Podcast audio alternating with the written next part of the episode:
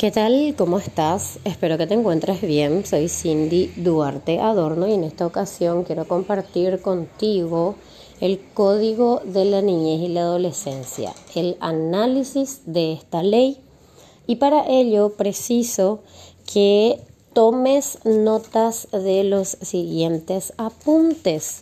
Sí, asimismo, ¿cuál es la ley más importante de la República del Paraguay? Es justamente la ley más importante de la República del Paraguay, la Constitución Nacional. La Constitución Nacional se divide en dos partes. Una primera parte que es la parte dogmática, donde se presentan los derechos, las obligaciones, todas las partes fundamentales. Y la segunda parte, que es la parte orgánica de la República del Paraguay. Del 1 artículo 1 al artículo 136 es la parte 1, la parte dogmática.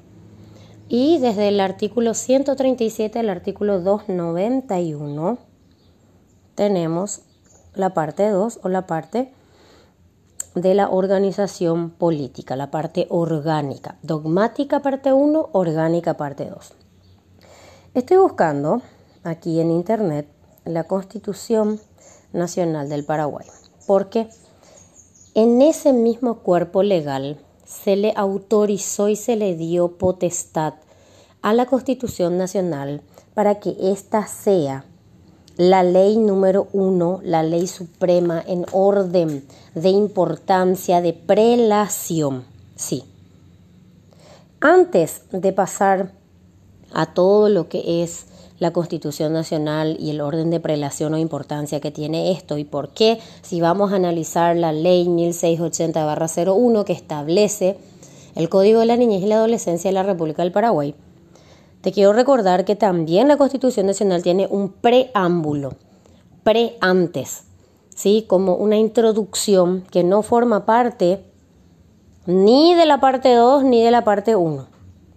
Sábado 20 de junio del año 1992 se promulgó la Constitución Nacional que sigue vigente hasta ahora y que cuenta, al igual que la anterior Constitución, con una sola enmienda, que era justamente el, el voto de los residentes, paraguayos residentes en el extranjero, porque antes no podían, para las elecciones generales, no así para las internas el preámbulo de la Constitución Nacional reza cuanto sigue. El pueblo paraguayo, por medio de sus legítimos representantes reunidos en Convención Nacional Constituyente, invocando a Dios, reconociendo la dignidad humana con el fin de asegurar la libertad, la igualdad, la justicia, reafirmando los principios de la democracia republicana, representativa, participativa y pluralista, ratificando la soberanía e independencia nacional e integrado a la comunidad nacional, sanciona y promulga esta constitución. Y esto es una fecha en Asunción, capital del Paraguay, sábado 20 de junio del año 1992. Entonces ahí ya indica qué es lo que tiene justamente eh, como base, como sustento esta constitución nacional. Ahora me voy a remitir al inicio de la parte 2, la parte orgánica, específicamente artículo 137, que establece el orden de prelación y le ubica a la Constitución Nacional como eh, la ley suprema de la República. En la parte del ordenamiento político de la República tenemos de la supremacía de la Constitución Nacional, ley suprema, por eso dice, la ley suprema de la República es la Constitución y luego está enunciado de forma organizada y taxativa cómo van en orden de importancia o en orden de prelación las otras leyes. Constitución Nacional es la ley suprema de la República. Luego dice, en el segundo párrafo, esta, los tratados, convenios, acuerdos internacionales, aprobados y ratificados las leyes dictadas por el Congreso Nacional y otras disposiciones jurídicas de inferior jerarquía sancionadas en consecuencia integran el derecho positivo nacional en el orden de prelación o importancia anunciados. ¿sí? Ahí está entonces. Constitución Nacional, 1. Dos tratados, tres convenios, cuatro acuerdos, cinco acuerdos eh, internacionales aprobados y ratificados y cinco las leyes dictadas por el Congreso y seis, digo bien, otras disposiciones jurídicas de menor jerarquía. Ese es el orden entonces de validez y de prelación de nuestra Constitución Nacional. Bueno, ahora sí vamos a pasar al resumen de lo que es la, la ley 1680-01 que establece el Código de la Niñez y la Adolescencia. Ahora bien, define código. ¿Qué es un código? Según la, la Real Academia, es un conjunto ordenado de leyes. Es un conjunto de normas y reglas sobre cualquier materia. El código es un conjunto de normas legales, sistemáticas, que regulan unitariamente una materia determinada. Y eso es muy importante saber la palabra clave de código. Código etimología. Etimología viene de origen de la palabra. El castellano proviene en su mayor parte del griego y o del latín. En este caso, la etimología, el origen de la palabra código, proviene del latín codicus, codicus, que quiere decir codicilio, codiculus, y se refiere a un conjunto de normas legales, porque es de la ley, sistemáticas, que regulan unitariamente una materia determinada. Según la RAE, entonces ese es su concepto, su definición. Bien, ahora, el Código de la Niñez y la Adolescencia fue promulgado en fecha diciembre del año 2000, pero tuvo una objeción por parte de un decreto presidencial 12.086 de fecha 6 de febrero del 2001. Entonces se tuvo que volver a replantear, a reorganizar y en mayo del 2001 se eh, promulgó. La Constitución, eh, perdón, la Ley 1680-01 que establece el Código de la Niñez y la Adolescencia que trata de una materia en general específica, niñez y adolescencia, posee 259 artículos y 5 libros. Pero quiero que nos fijemos en el último artículo 259, yo soy Cindy Duarte Adorno, aprobado el proyecto de ley, porque por proyecto de ley se hace, una cámara eh, elabora, otra cámara analiza, si se decide, eso pasa después al Poder Ejecutivo, se promulga, se sanciona. ¿Qué pasa? El 5 de diciembre del año 2000 quedó sancionado el mismo por la Honorable Cámara de Diputados. El 28 de diciembre del año 2000 todavía, de conformidad al artículo 207 numeral 3 de la Constitución Nacional fue objetada parcialmente este Código de la Niñez por un decreto del Poder Ejecutivo, decreto presidencial número 12.086 del 6 de febrero, pero ya del año 2001. Aceptada la objeción parcial, porque un solo artículo se, se objetó, conformándose la sanción de la ley en la parte no objetada, por la Cámara de Senadores el 3 de mayo del 2001 y por la Cámara de Diputados el 8 de mayo del 2001. Por eso que si bien empezó en el 2000, la ley es 1680-01, el año que sale totalmente su promulgación, 2001. Tiene 259 artículos, 5 títulos. Salió primero en diciembre, tuvo una objeción por decreto del Poder Ejecutivo Presidencial, 12.086 es el decreto. 6 de em, febrero del año 2001, entonces después en mayo del 2001 recién se promulgó. El Código de la Niñez y la Adolescencia es un conjunto de normas que rigen y regulan acerca o referente a una sola materia. El Código de la Niñez y la Adolescencia en Paraguay se clasifica en libros. Cinco libros tiene. Libros, títulos, capítulos, artículos consta de 259 artículos. Y ahora vamos a ver el libro primero. Se refiere a los derechos y a los deberes. Y el libro primero va desde el artículo 9 al artículo 36. Entonces me preguntan a mí, Cindy, Cindy Duarte Adorno, ¿y, y del artículo 1 al 8 qué pasa? Ocho artículos forman parte de las disposiciones generales. Y sí o sí en el artículo 1 vas a encontrar el objeto. Casi siempre en todas las leyes vas a encontrar en su primer artículo o su articulado primero el objeto de la ley. Entonces, disposiciones generales encontramos en el Código de la Niñez y la Adolescencia desde el artículo 1 al 8.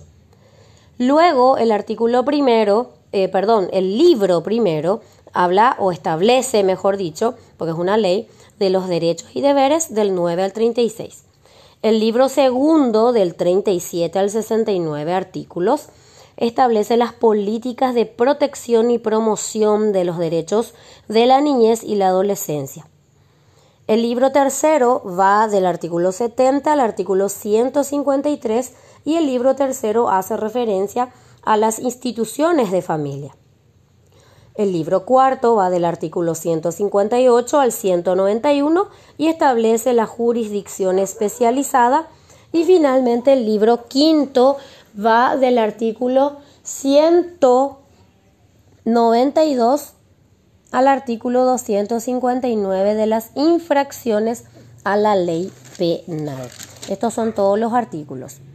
¿Y de dónde proviene, de dónde va lo que es el, el código actual? Se consideró la Convención de las Naciones Unidas sobre los Derechos del Niño que fue ya en el año 1989, donde solamente dos países de todo el mundo no han ratificado dicha convención. Un dato muy importante, solo dos países de todos los países del mundo no han ratificado dicha convención y emplea el enfoque o la doctrina de la protección integral. Y al hablar de protección integral, se considera al niño y al adolescente como un sujeto de derecho. Quiere decir que el niño y el adolescente son considerados em, personas en situación de desarrollo. Eso es muy interesante saber porque a partir de allí los padres, tutores por ley o encargados, tienen la obligación de proteger, tutelar, los derechos, las garantías y los deberes del niño y del adolescente. ¿Sí? Yo soy Cindy Duarte Adorno, seguimos con la primera parte, disposiciones generales que abarcan ocho articulados. Y como les mencioné, en este caso el Código de la Niñez y la Adolescencia en su artículo primero establece su objeto. Este código establece y regula qué cosa? Los derechos, las garantías y los deberes del niño y del adolescente conforme a lo dispuesto en nuestra ley suprema, que es la Constitución Nacional, la Convención sobre los Derechos del Niño y Niña de la ONU, eh, Organización de las Naciones Unidas, del año 1989, también los instrumentos internacionales sobre protección de los derechos humanos que hayan sido obviamente aprobados y ratificados por el Paraguay y las demás leyes de menor jerarquía sí o sí tenés que saber que se tiene que presumir la niñez o la adolescencia. En caso de duda es esto, sobre la edad de una persona se presumirá cuánto sigue. Entre niño o adolescente, la condición de niño. Entre adolescente y adulto, la condición de adolescente. Y ya en Paraguay tenemos la ley de mayoría de edad que se va a entender por adulto a la persona que haya cumplido 18 años y hasta alcanzar la mayoría de edad, dice, porque ya 18 años cumplidos es para nosotros ya un adulto. Luego tenemos el artículo 3, el principio del interés superior.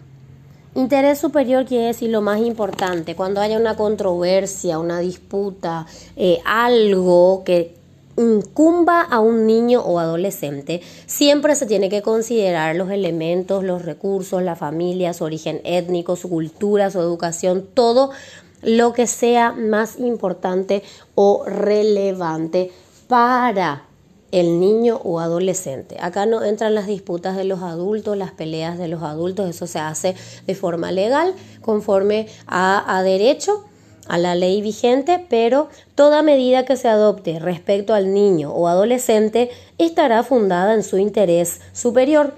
Y este principio estará dirigido, ¿cuál es el objeto de este principio del interés superior entonces? A tutelar, a asegurar, a proteger el desarrollo integral completo en todas las dimensiones del niño o adolescente, así como el ejercicio y disfrute pleno de sus derechos y garantías. Ahora bien, ¿qué hay que respetar para determinar cuál es el, interés más importante, relevante o superior del niño o adolescente? Para determinar el interés superior o prevaleciente, se respetarán sus vínculos familiares, su educación y su origen étnico, religioso, cultural y lingüístico. Y aquí está algo muy importante. Jueces, fiscales, docentes, policías, todas las personas que tengan esa tutela, ese contacto con el niño o adolescente, deberán atender la opinión del mismo, se le va a convocar, se le va a explicar qué es lo que hay, cuál es la situación, qué es lo que quiere. Hay que considerar el equilibrio entre sus derechos y deberes así como su condición de persona en desarrollo.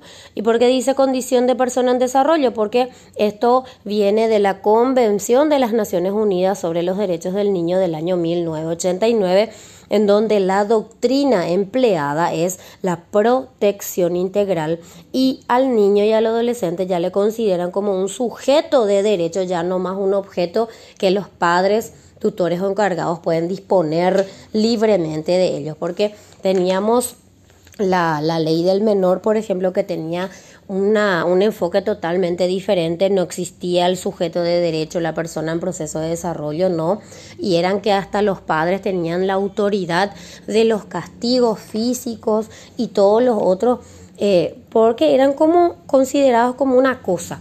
Ahora por eso se dice que eh, hay que tener cuidado qué es lo que se va a hacer, hasta cómo se le va a mirar al niño, porque es un sujeto de derecho tiene sus derechos, sus deberes y así también sus obligaciones conforme a su madurez, a su desarrollo y a su crecimiento. Yo soy Cindy Duarte Adorno y seguimos terminando esta primera parte de las disposiciones generales que van del artículo 1 al artículo 8 de la ley 1680-01. De la responsabilidad subsidiaria, artículo 4. Los padres biológicos y adoptivos o quienes tengan niños o adolescentes bajo su guarda o custodia y las demás personas mencionadas en el artículo 258 del Código Civil tienen la obligación de garantizar al niño o adolescente su crecimiento, su desarrollo armónico e integral. Equilibrado quiere decir armónico y el integral quiere decir en todas las dimensiones. Completo hay que proteger. Hay que protegerlo contra el abandono, la desnutrición, la violencia, el abuso, la explotación, ¿Y qué pasa cuando esta obligación no fuere cumplida? Es el papaguazú, el Estado, el que posee la responsabilidad subsidiaria si mamá, papá, tutor o encargado no lo están cumpliendo. El Estado está obligado a cumplirla de forma subsidiaria. Pero cualquier persona o pavadeda puede requerir a la autoridad competente que exija a los obligados principales, ¿quiénes son los obligados principales? Los padres biológicos y adoptivos o quienes tengan niños o adolescentes bajo su guarda o custodia y también aquellos que el Código, de la, el Código Civil en su artículo 258 estén ya mencionados como obligados principales y el Estado es el obligado secundario o subsidiario. ¿sí? Siguiente artículo muy importante de la obligación de denunciar Toda persona, dice, no dice X persona nomás. Toda persona que tenga conocimiento de una violación de los derechos y garantías del niño o adolescente deben comunicarla. ¿En cuánto tiempo? Inmediatamente. ¿Dónde? A la CODENI, la Consejería Municipal por los Derechos del Niño, Niña y Adolescente. Eso quiere decir CODENI. La Consejería Municipal. En cada municipio tiene que haber una CODENI o en su defecto al Ministerio Público MP Ministerio Público o al Defensor Público DEPE. Pero en el segundo párrafo del artículo 5 establece que el deber de denunciar incumbe especialmente a las personas que en su calidad de trabajadores de la salud, educadores, docentes, profesionales de otra especialidad que desempeñen tareas de guarda, que es una institución donde se le coloca de forma provisoria a los menores de edad, en este caso niño adolescente, hasta 17 años, educación o atención de niños o adolescentes. ¿Y qué hace al recibir la información la CODENI? El Ministerio Público o el Defensor Público van a adoptar las medidas correspondientes que les competen. Empero, tenemos que saber que yo soy Cindy Duarte Adorno. Si están cerradas estas instituciones, vamos a vulnerar y vamos a dejar que pase un segundo más y el niño esté en peligro. No. La mayor parte de las denuncias se hacen no respetando estas instancias porque se encuentran cerradas o porque queda más fácil o es más cómodo, más, más agradable dentro de todo ir a una policía, a la comisaría del barrio, barrial. Entonces se hace la denuncia a la Policía Nacional, se labra acta y luego la Policía Nacional emite ese documento a las instancias pertinentes conforme a derecho, ya sea CODENI, Ministerio Público, Defensor Público, etc. Promoción, difusión de los derechos del niño y adolescente, este es muy importante, especialmente para las instituciones de salud y las instituciones de educación, porque reza este artículo 6 las instituciones de salud y las de educación exhibirán en lugares públicos y visibles los datos concernientes a las personas, a las instituciones a las que podrá recurrir el niño, el adolescente, sus padres, tutores o responsables en los casos mencionados anteriormente para una denuncia. ¿sí? Entonces, eh, sí o sí eh, tenemos que verificar que las instituciones de salud, puestos de salud, hospitales, centros eh, regionales, eh, puestos de familia, todo de salud y de educación. Puedan ellos, tienen la obligación de exhibir en lugares públicos y visibles los datos concernientes tanto a las personas como a las, las entidades, institutos que eh, se encargan justamente de proteger al niño y adolescente. El ejercicio de los derechos, este es muy importante, artículo 7 el artículo 7 eh, establece el ejercicio de los derechos.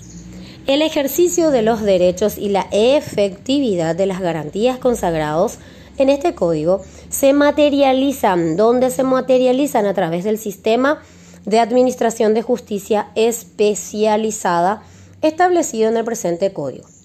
Hay una justicia especializada todo lo que tenga que ver con niñez y adolescencia tiene un trámite sumarísimo, rápido. Si en los procesos eh, civiles, penales, etcétera, etcétera, los tiempos, los plazos son, por ejemplo, de 12 días a la mitad del tiempo, 6 días es para niñez y de ser posible mucho antes hay que dar curso a la atención y a la respuesta de eh, lo que necesita el niño o adolescente, considerando el principio del interés superior del niño o adolescente.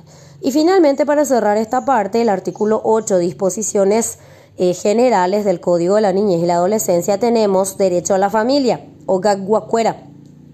El niño o el adolescente tiene derecho a vivir y a desarrollarse en su familia y en caso de falta o insuficiencia de los recursos materiales de sus familiares, el derecho a que el Estado los provea, porque el Estado como papá guazú es el encargado de cuidar a todos los miembros de su país, de su república, entonces actúa de forma subsidiaria, es como un secundario obligado. Queda prohibido, ojo, separar al niño o adolescente de su grupo familiar o disponer la suspensión o pérdida de la patria potestad invocando la falta o insuficiencia de recursos. Digo bien esto porque porque a veces cuando los padres se pelean tenemos un padre un poco mejor ubicado económicamente y le amenaza al otro progenitor, ya sea madre al padre o padre a la madre, que es lo que más suele suceder estadísticamente hablando, em, le dice que le va a sacar su criatura porque la otra es pobre. porque le falta esto, porque la calidad de vida no es la misma que la del otro progenitor que está bien ubicado. Entonces, ahí en ese segundo párrafo del artículo 8 establece perfectamente que queda prohibido separar al niño o adolescente de su grupo familiar o disponer la suspensión o pérdida de la patria potestad invocando la falta o insuficiencia de recursos. Soy Cindy Duarte Adorno.